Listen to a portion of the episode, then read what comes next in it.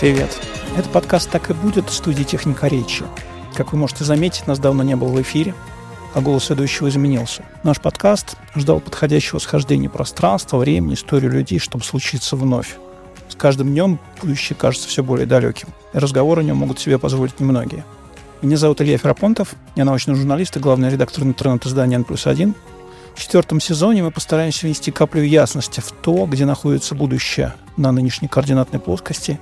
А главное, мы попробуем найти тех, кто держит в руках карту этого будущего.